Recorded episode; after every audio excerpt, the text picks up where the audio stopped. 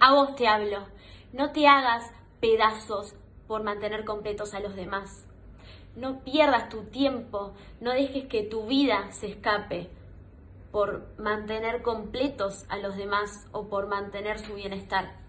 Primero, porque cada uno es responsable de su propio bienestar.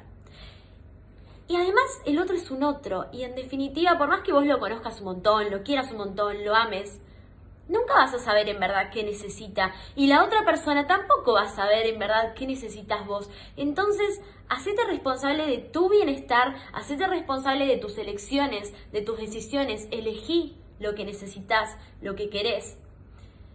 Y vas a ver que vas a ir resonando con personas que también vivan en esa.